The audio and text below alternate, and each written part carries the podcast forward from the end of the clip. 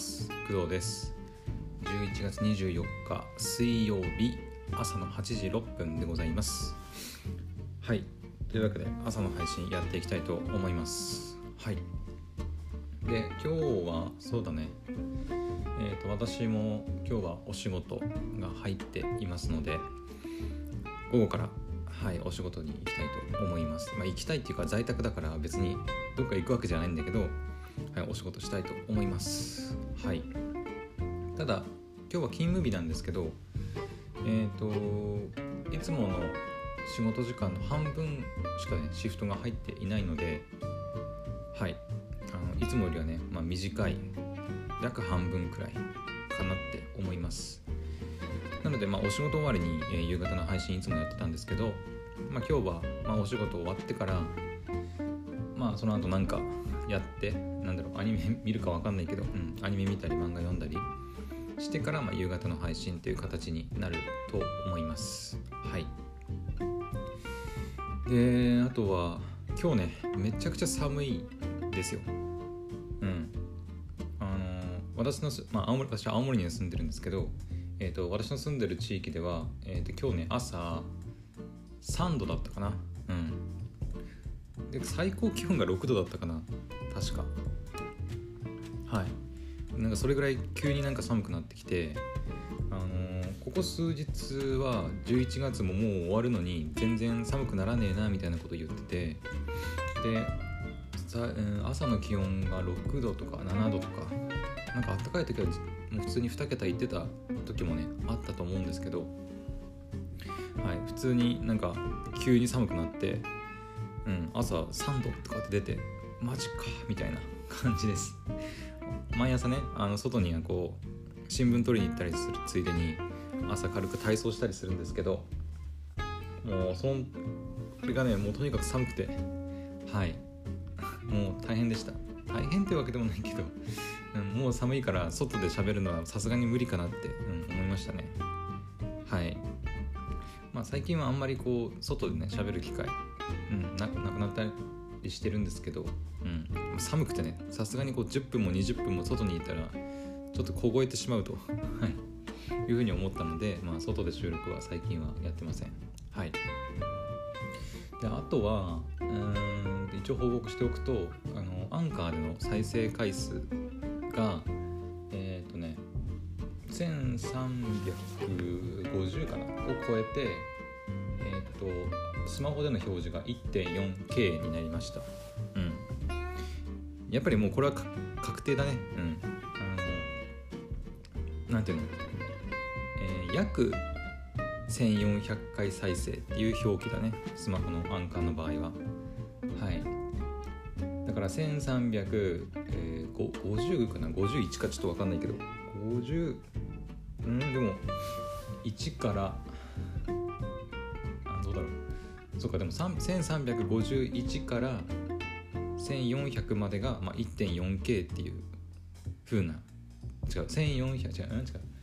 すいません間違えましたね。1351から1450までがおそらく 1.4K っていう表記。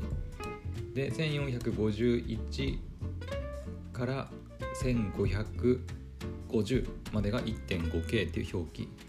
におそらく、うん、なるんだと思います。やっぱりこうなんだろう四捨五入みたいなあの約何回みたいな表記なんだと思います。個人的にはねあの、まあ、スマホの方もちゃんとあの1桁2桁台までちゃんとね表記してほしいんですけどなんかその辺はどうにかならないもんですかね、うん、なんでそういう風にしたのかがよくわからなくて、うん、パソコン版はちゃんと表記されるんですけどね。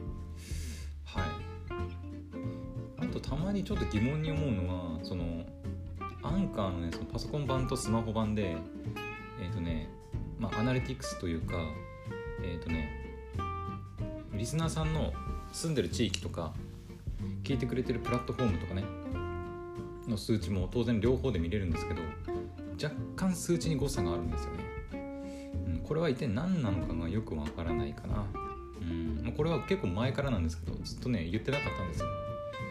かそういうもんなのかなって思ってなかったんですけど、うん、結構最近気になり始めたかな。昨日の夜あのプラットフォームねリスリスナーさんのプラット聞いてくれてるプラットフォーム割合が見れるんですけどえっ、ー、と Amazon Music がまあ大体40%くらいっていう風に、えー、パソコン版では書いてるんですけど昨日の夜はついに Amazon Music が4割を切って37%ぐらいに下がってたと思うんですよね。うん。なんですけどうんパソコン版だとまたちょっと違うっていう、うん、これは何なのかなっていう謎現象がありますねアンカーは。うん。なんかそのパソコンユーザーをメインにえー、なんていうのかなサービスを作って作ってるかサービスの開発を進めているのかスマホユーザーをメインに、えー、サービスの開発を進めているのかがいまいちよくわからないなっていう感じですね。うん。なんかスマホがメインなんだったらスマホで全部完結できるようにしてくれればいいのに結局スマホでできないこともあるしかといってパソコン版で全部いあいろんなことがいろんなことっていうかスマホよりもできるかって言われるとそうでもないね。収録時間とか30分しか取れないし、うん、だからその辺をちょっとこうもっとはっきりさせてほしいかなっていう気がしますね。はい。うん。それぐらいかな。とりあえず再生回数とかアンカーの話に関しては。で、えーと、今日というか今回ね話したいのは漫画の話ですね。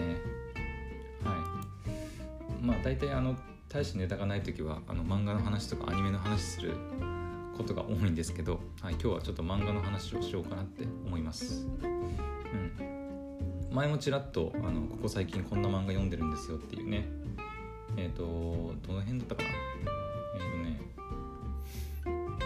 とね異世界からの企業進出とかその辺かな？うん。解雇された暗黒騎士のスローのスローなセカンドライフとかその辺の話をしたかな。あとブサメンガチファイターとかね、前はその辺の話をしたんだけどまたねあの私 UNEXT で漫画読むんですですけど UNEXT のマイリストがどんどん追加されていくので、まあ、その辺のマイリストに追加した作品をねちょっと紹介していけたらなって思います。はい。そうだなまあ漫画によってはちょっと大人大人向けっていうかあの、ま、結構エッチな漫画も読むので うん。なんともねこうここで紹介していいものかちょっと迷うんですけど、えーとエッチな漫画に関してはまあでもエッチな漫画に関してはね本当にエッチだから読んでるだけであって物語がめちゃくちゃ面白いかっていうとちょっとそうでもないんだよね、まあ、中にはそういうあのめちゃくちゃ面白いのもあるんだけど大体そういうなんだろう。うん。ちょっとエッチな漫画ってあの本当のエロ漫画は別ですよ。あのなんていうのかな。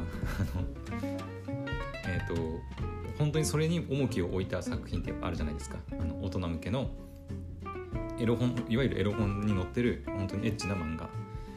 そうああいうのはまあまた別ですけど、えっと、そこにちょっと重きを置かな置かずに、まあ、あくまでそのエッチな漫画みたいなあの漫画？なんていうのかな？うん。まあそのエッチな漫画エロ本じゃないエッチな漫画の大体私の読む目的は、まあ、物語っていうよりも結局エロ本のようなうん。ちょっとライトにエッチなものをこう求めた時に読むのがまあ大体そういう漫画かなっていう感じですね。はい。これ言っていいのかよくわかんないけど。うん。でその辺の漫画だと最近読んで読んでたのはずっと読んでるわけじゃないんだけどあの、まあ、UNEXT ね結構定期的に無料で読める漫画が結構ちらほら出てくるのでそういうエッチな漫画がね無料で読めたりするとついついこう購入ダウンロードみたいな感じでしちゃうんだけどもうこれは男の差がなんだけどさ。うん、で、えー、紹介したいのは、まあ、彼女ガチャとかあとはね彼女ガチャと,、えーと、陰国団地とかね。あとタイトルがもうあれなんだけどあと私のエッチな履歴書見てくださいとかね、うん、その辺かな？あのエッチな漫画だと。うん。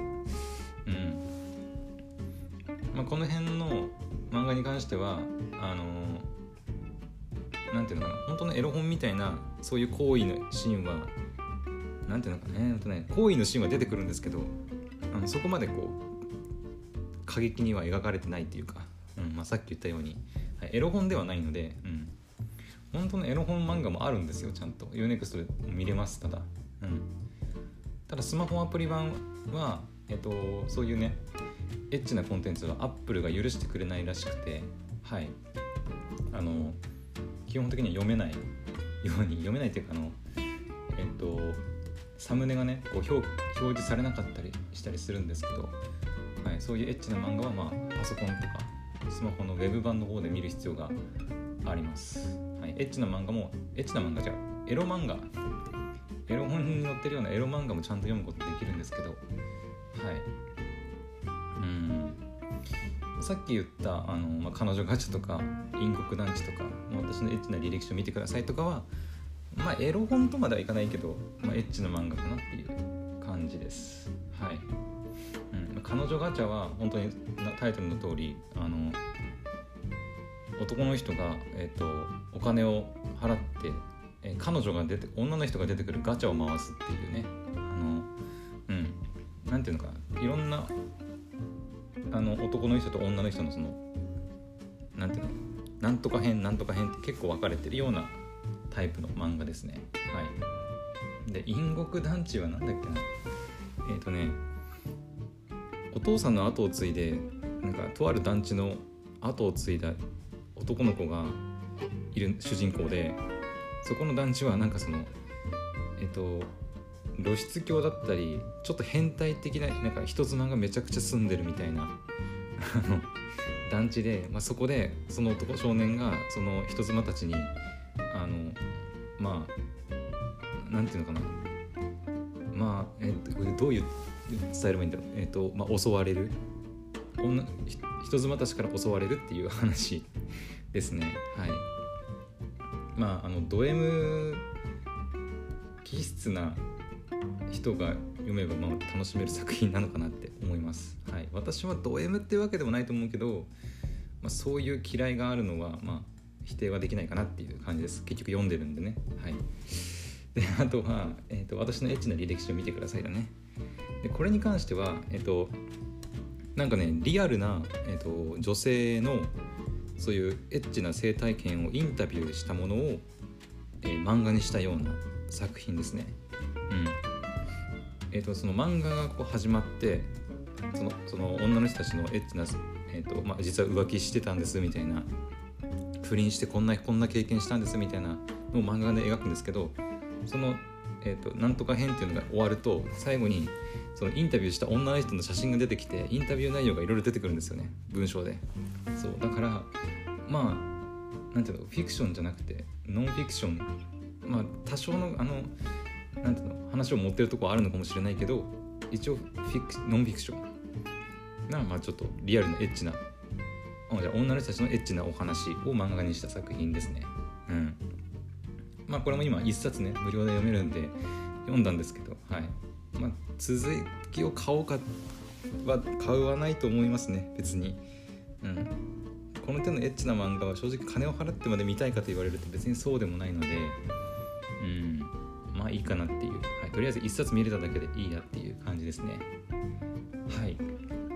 でいきなり漫画の話するって言ってエッチな漫画をねいきなり紹介してしまったんですけどちゃんとエッチじゃない漫画も読んでるんですよえーと、例えば、えーと、この後紹介するんですけど冠さんの時計工房とかあとはからかい上手の元高木さんとかね。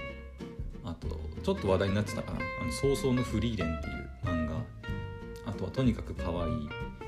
あと目黒さんも初めてじゃないとかそれは例の幸せですとか。犬になったら好きな人に拾われたとかね。あとは氷属性男子とクールな同僚女子とか。これ女女性向け漫画だったかな確か、うん、結構普通に女性向けの雑誌に載ってる漫画も私読みます。はい、まあ、基本的にラブコメがね好きなんで、まあ、女性向けだろうが少年向けだろうが関係なく読みますね。うん。あとは、まあ、パリピ孔明も一応2巻まで全部読んだかな、うん、2巻まで全部読み読みました。であとはまああのー、この前も言ったけどフェチップルね。ルリハラ・ズズラチー先生の「フェチップル」の最終巻読ませてもらいました昨日。はい夜。あの一気にもうね最後の9巻かな全部読ませてもらったんですけど。はい。まあちょっと後後で話そうか。あとは今ちょうど読んでるのがね史上最強の、えー、多くの楽しい異世界ハーレム作りっていうまあその、えーと、裏サンデーだったかな。で連載されてる、まあ、漫画かな、うん、を今今日の朝昨日の夜ぐらいかなから読んでます。はい。でなんでこれ何で読んでるかっていうとえっ、ー、とまあユネグスのおすすめに出てくるんですよね。無料で読めるよって。はい。でしかもこれ今日の夜でね2冊今2冊まで1巻と2巻まで無料で読めるんですけど今日の夜で見れなくなっちゃうんでもう今日急いで読もうかなって、はい、思ってます。はい。じゃあちょっとね軽く説明していこうか。まず全部説明できるかな？えー、冠さんの時計工房はえー、っと、まあ、本若漫画って感じだね、うん、特にそんな激しい展開とかがあるわけじゃないけどまあえーと、冠さんっていうね主人公の女の子が働く時計工房を、えー、起点にして、まあ、その地域に住む人たちとのこうほのぼの生活ほのぼのなストーリーとかいろんな歴史、まあ、ほっこりちょっと優しいお話って、まあ、タイトル、うん、説明欄にも書いてあるんですけど、うん、そういうなんか、まあ、全然さっき言ったエロみたいな要素は全然ないんですけどとにかくね、まあ、冠さんっていうかね、うん、なんだろうイラストの女の子が可愛いのかな。うんかわいい。はい。あのー、ちょっとあれに似てるね。えっと青森を舞台にしたなんだっけ。えー、っとね魔女のお話があるんだけど、まあ、アニメにもなったやつがあるんだけどそれにちょっと似てるなっていう、うん、感じもしますね。はい1冊は全部読みました。はいあと1日今日でねしあの今日かな明日かな。で多分終了してしまうんですけどはい、読みたい方は急いだ方がいいかなって思います。はい、本当にほのぼのした、まあ、心が温かくなるような漫画とは、まあ、からかい上手の元高木さんに関しては、まあ、言う必要ないかなっていう。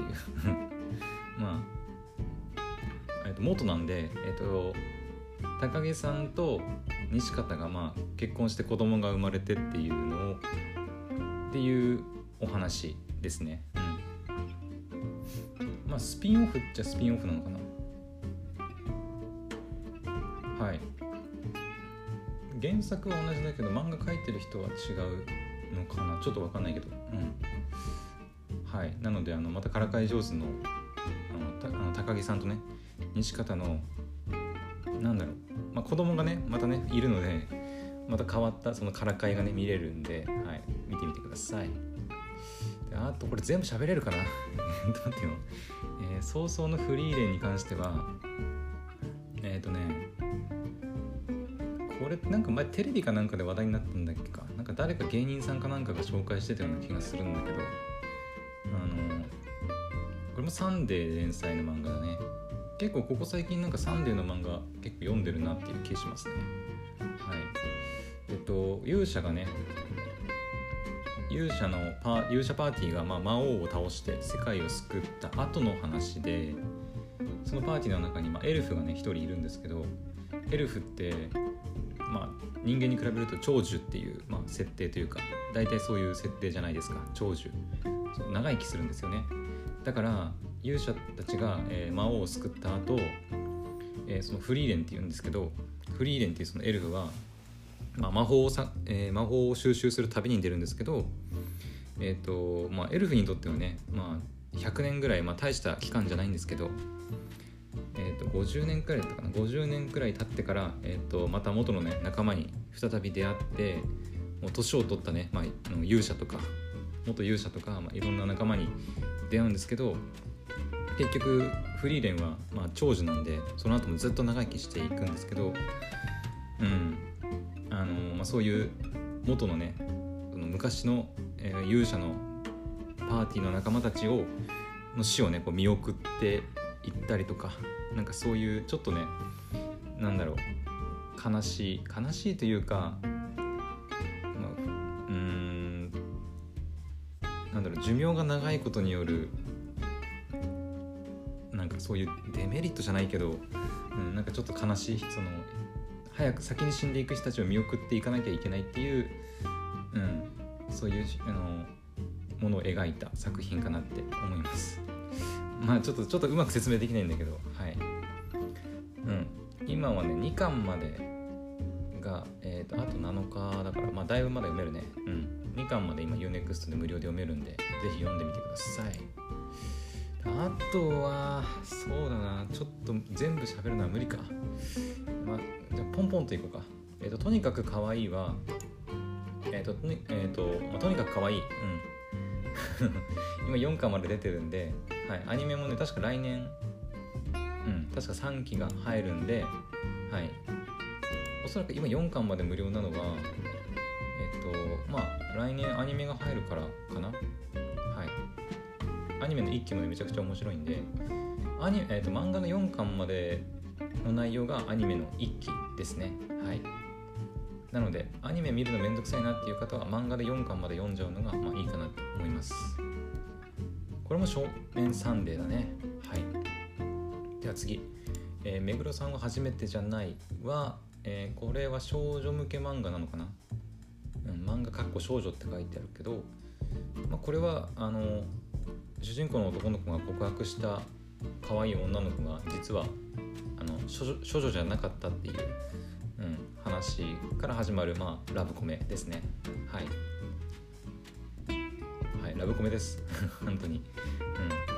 うん。まあえっ、ー、と非処女と童貞の純愛 A to Z って書いてあるけどうんまあまさにそんな感じですね。はい。はい次。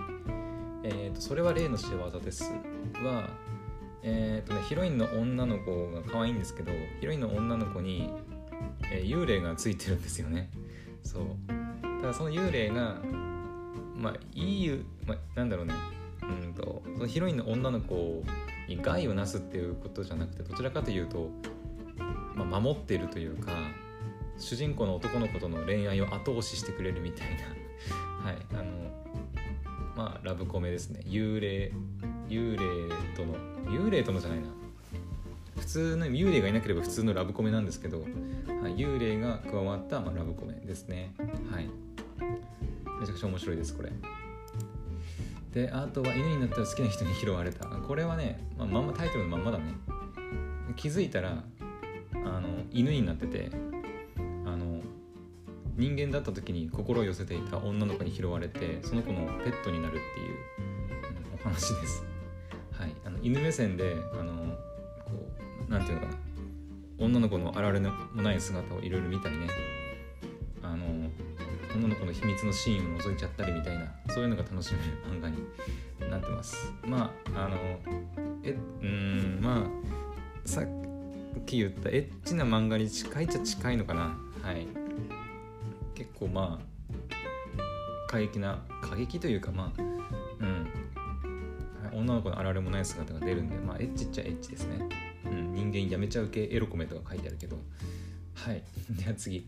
えー、氷属性男子とクールな同僚女子。あこれ面白いね。うん。これは女性向けだね。うん。なんかまあえっ、ー、と主人公のね男の子男の子っていうか男性がの書き方がね、まあ、まさに女性向けななんかはい男性っていう感じで、はい、イケメンなんですね。はい。ただそのイケメンの女の子とペアの、えー、ヒロインの女の子女性か。女性もまあ可愛いので、まあ、男性が読んでも女性が読んでも楽しめる、えー、とラブコメだなって、はい、思います。うん。この主人公の男の子男性がね、まあ、かっこいいんだけど雪女の末裔なんだよね。そう。で感情がいろいろ高ぶったりすると周りをこう氷漬けにしてしまうとかそういった設定の、はい、ラブコメになります。はい。じゃあパリピコメ孔明はいいか。とりあえずこの前言ったからね。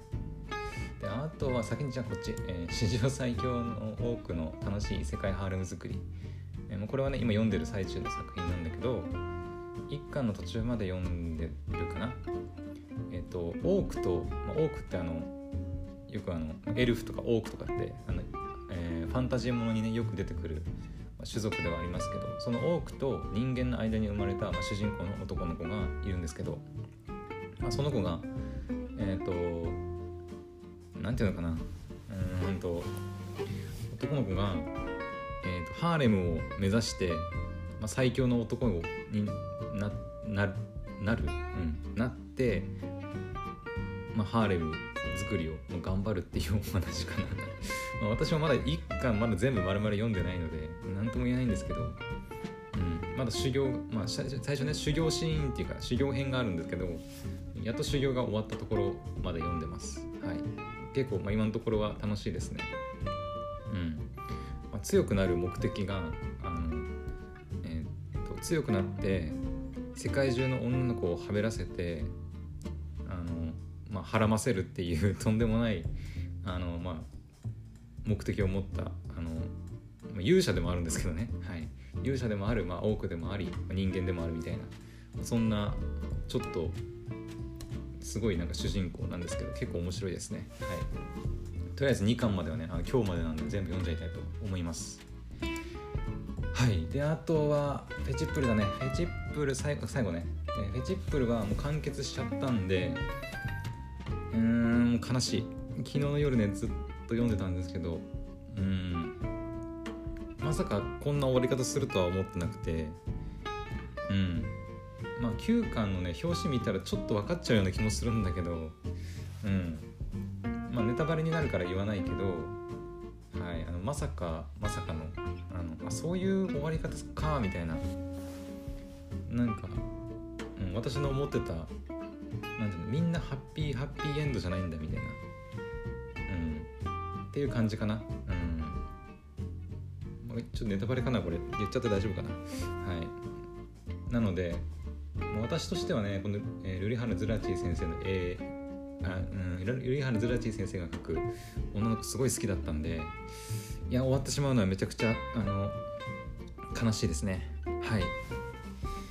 なんか、まあ、その最後のね、あの作者コメントのところにルリハル・ズラチー先生のコメントというか文章がね書いてあったんですけどえっ、ー、となんだっけな。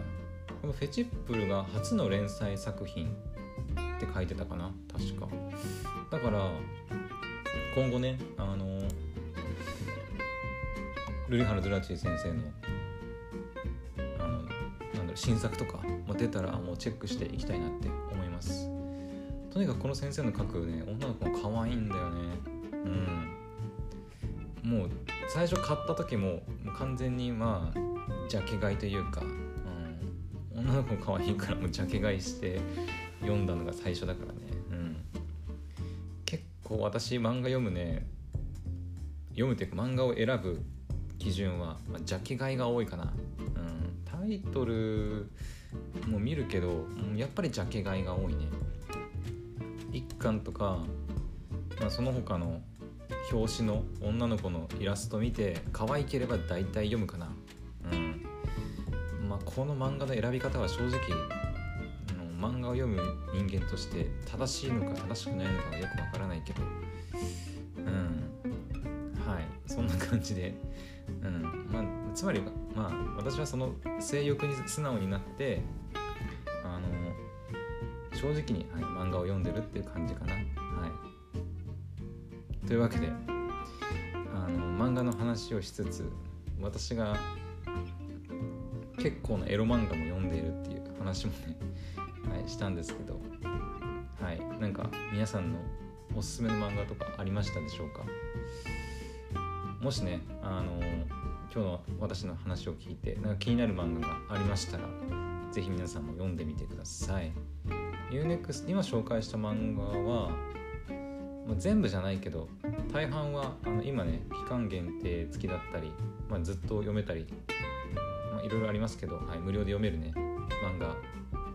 巻とか2巻とか読めたりするんで是非、はい、読んでみてください。